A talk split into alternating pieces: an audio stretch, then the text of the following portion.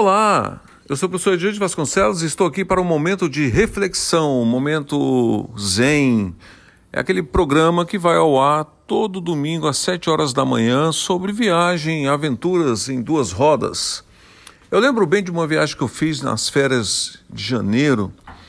O ano, eu acredito que foi o ano de 2014, 2013, eu não, não me recordo bem o ano mas eu saí de Brasília, era mais ou menos umas 10 horas da manhã, estava indo para Caldas Novas, estava sozinho, a família já estava toda lá, e eu estava indo.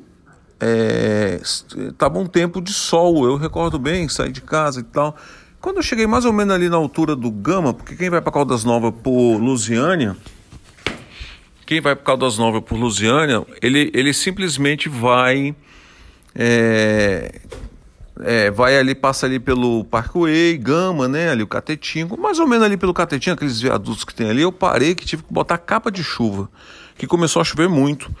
E antes que eu me molhe, eu simplesmente eu parei a moto e com muita dificuldade eu botei a capa de chuva, que ela é muito justa. Por quê? Porque quando você está em viagem, eu já estava já com roupa de viagem, eu já estava com a bota com protetor de coluna, eu já estava com protetor de joelho, então fica aquele, você fica muito é, com muita roupa e fica a sua mobilidade muito ruim para você se mexer, para você se agachar, para você se arrumar, então fica difícil.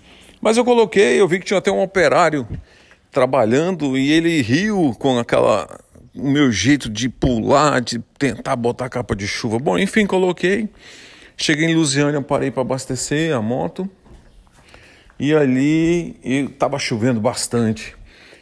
E já tinha, tava assim, eu olhei assim no horizonte, vi como se estivesse diminuindo na altura depois de quem olha para Lusiânia, para bem depois de Lusiânia. Aí atravessei Lusiânia e a chuva continuando, a chuva me acompanhando. E ali eu falei, poxa, tô molhado. Quando você molha a meia, ah, rapaz, a sua moral vai lá embaixo. Você molhou a meia dentro da bota. Olha, eu vou falar um negócio para vocês. Quando você molha a camisa interna, né? A camisa que tá que você tá vestido, você tá, eu não, não molhei minha camisa que eu tava de jaqueta, além de estar de jaqueta, eu tava com a capa de chuva. Mas a bota molhou por dentro, escorreu água e molhou a meia. E ali a gente fica sem jeito ali e você vai com todo cuidado pilotando a moto. Vai ali devagar e cuidado com os carros, cuidado com a chuva. É difícil de visualização que você não tem. A sua viseira fica toda, além de ficar embaçada, ela fica suja, suja de lama, né? E ali eu atravessei Lusiânia devagarzinho, chovendo.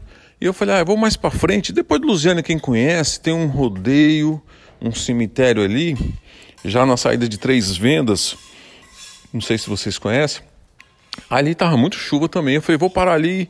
Acabou que eu passei. Eu falei, não, vou mais adiante. Tem um posto policial um pouco mais à frente. Eu acho que uns 100 quilômetros de, de, de Lusiânia, depois de Lusiânia. Eu falei, ah, vou parar lá, vou até lá. Rapaz, eu me arrependi. Olha, a moto, a Vestron, ela sempre anda na temperatura dela, três pauzinhos lá, né? Que é em, em modo digital, ele não marca pelo modo de ponteiro analógico, é digital. Então é, são três marquinhas. Se for para quatro já está quente, né? E cinco já está superaquecido. Então eu lembro que sempre andou em três, sempre com chuva, mas nesse dia o frio, o vento era tão grande, tão grande que caiu para dois pauzinhos. Só duas vezes aconteceram isso. Esse dia e um outro dia que eu estava chegando no Grande Colorado, numa baixada, numa dessas baixadas de rio, um frio muito grande já de madrugada e a bichinha também reduziu para dois, dois pontinhos. Bom, enfim, passei Lusiânia, muita chuva, muito vento, uma tempestade, os carros parando no acostamento e eu seguindo devagarzinho. Eu falei, poxa, que teimosia, devia ter ficado lá no posto porque eu não tinha mais onde parar. Moto parar no acostamento, já pensou perigo? Árvores caindo, eu tive que, que desviar de árvores. Eu desviei de árvores. Eu falei, nunca mais eu faço negócio desse na minha vida. Pedindo a Deus para chegar até a cidade mais próxima, que era Vianópolis. Quando eu cheguei em Vianópolis, já tinha parado de chover, o céu já estava bem aberto já. Ainda não estava nublado, sol entre nuvens. Mas eu lembro que eu parei no restaurante para almoçar.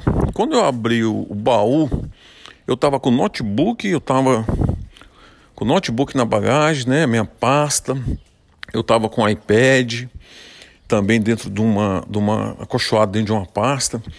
Quando eu abri, estava alagado o meu baú. Eu falei, nossa, mas o baú nunca entra água.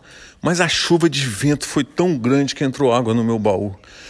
E o notebook não estragou, nem o iPad, nem nada, porque estavam dentro o, o telefone também, né? Na época eu tinha três, quatro, cinco aparelhos de telefone, que era um para cada linha. Tanto é que me conhece há mais tempo. Recentemente eu encontrei um professor, amigo nosso, ele falou: E aí, você ainda está trabalhando junto na caixa? E aí, cadê os quatro celulares? Eu falei: Não, só tô com um. Acabou aquilo tudo. Agora as empresas, você liga para tudo quanto é companhia, né? Brasil todo, fixo ou não, então não tem mais esse negócio de você ter três, quatro linhas para baratear a ligação, que era muito caro na época, né? Há uns anos atrás. Isso é recente, cinco, seis anos atrás. Bom, Aí eu cheguei em Vianópolis e fui limpar o baú, fui tirar o baú, rapaz, mas saía água de dentro do baú, tirei o baú fora, saquei ele do suporte, tirei as coisas, limpei, primeiro eu vi o notebook, liguei, tudo ok, o iPad, aí depois eu fui cuidar do resto, porque quando eu vi que estava tudo funcionando, que eu falei assim, poxa vida, perder um, um equipamento tão caro, um notebook que era um Mac, era, não, ainda é até hoje, um MacBook, MacBook Air, Graças a Deus que estava dentro da minha pastinha com zip. Não entrou. A pasta, foi bom que eu lavei até a pasta. Que a pasta ficou super molhada. Mas o que eu quero passar para vocês é esse momento de reflexão que a gente numa viagem dessa, que tem, já tem que ter atenção numa viagem de motocicleta. Você sozinho, você e Deus, é você dentro do seu capacete. Ali eu tive muitas reflexões da vida. Ali eu vi a a natureza, a fúria da natureza, o vento. Tinha uma hora que a moto dobrava assim, para eu deixar ela equilibrada. Eu não, é, porque por áudio não dá para explicar, se fosse vídeo. Mas ela estava deitada, a moto, eu estava indo reto, deitado, ela não fazia curva não, por causa da ventania. E o, o, o que me segurou foi os baús, os baús davam sustentação, dá sustentação na moto, os baús laterais. Tem o central e tinha os laterais, os dois laterais que eu, eu uso da Give, né, de 21 litros, e o central, que fica atrás do carona, né, 45 litros. E eu tenho um também, dois laterais de 45 litros cada um, que a gente usa quando vai fazer uma viagem maior. Então, mas nessa hora que você vê a fragilidade, e é nessa hora que você paga por escolhas mal feitas. Graças a Deus deu tudo certo, deu tudo bem. Foi uma aventura e tanto. Mas eu vou falar um negócio para você, foi é Sabe aqueles filmes americanos quando você olha o pessoal tá viajando com a família, de repente vê aquele tufão, né, que mostra nos filmes aquele Lógico que não foi dessa forma, mas só para você entender, você está viajando numa uma viagem que você tem que ter já cuidado. Quant, quantas vezes eu não fui para Caldas Novas, ainda mais de moto, ainda mais sozinho? Eu fiz mais de 300 viagens dessa. Eu conheço o caminho de Coi Salteado. A gente vai para Caldas Novas, tinha semana que eu ia toda semana. Né? Então, é uma viagem que eu faço tranquilo, já fiz ela por diversos percursos, por Goiânia, por Piracanjuba, por Morrinhos, né? Já fiz por Lusiânia, já fiz por Cristalina, indo por Cristalina dando a volta. Já fiz por, esses, por essas rotas todas. Então é a região que eu conheço bem aquela região. E até mesmo porque não só a região, mas como outras regiões, como principalmente Minas, São Paulo, que a gente nós fizemos bastante viagem de moto nessas regiões, nessas cidades, cidades mineiras históricas. Eu conheço quase todas elas. Tudo em viagem de motocicleta, Rio de Janeiro, Santa Catarina, Curitiba, Paraná, né? Essa cidade, cidade da Serra do Rio do Rastro. Então são são viagens que eu fiz nessas aventuras, muitas da maioria das vezes com colegas, né? Outras sozinho, mas essa de Caldas foi uma viagem inusitada, me levou a pensar, refletir bastante sobre a vida, a natureza, Deus. E eu fiquei ali pensando ali, eu falei, poxa, foi Deus que me abençoou, porque tinha carro parado, tinha carro sendo atingido por árvore, tinha árvore atravessada na rua que eu cheguei a ver. Eu não andava mais que 40 km por hora. Era um perigo para o carro ver a moto, para você ver o carro. Eu não via nada. Eu não tinha como parar. Quando chegou no posto policial que eu falei para vocês que eu ia parar, ali a chuva já tinha diminuído. Então foi uns 100 quilômetros de bastante, é, bastante atenção, é, pânico, terror e aflição. Mas foi, foi bom, foi bom que nós chegamos lá, graças a Deus. A viagem de volta foi tranquila, já não teve chuva nem nada, mas eu aprendi uma coisa: eu só saí de casa nesse dia porque não estava chovendo, estava sol. Eu não saio, tiver chovendo, vai chover, eu não saio de moto. A chuva só me pega na moto se eu já estiver na rua.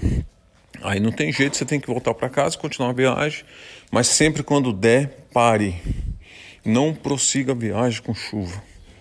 Ok? Fique com Deus até o próximo podcast.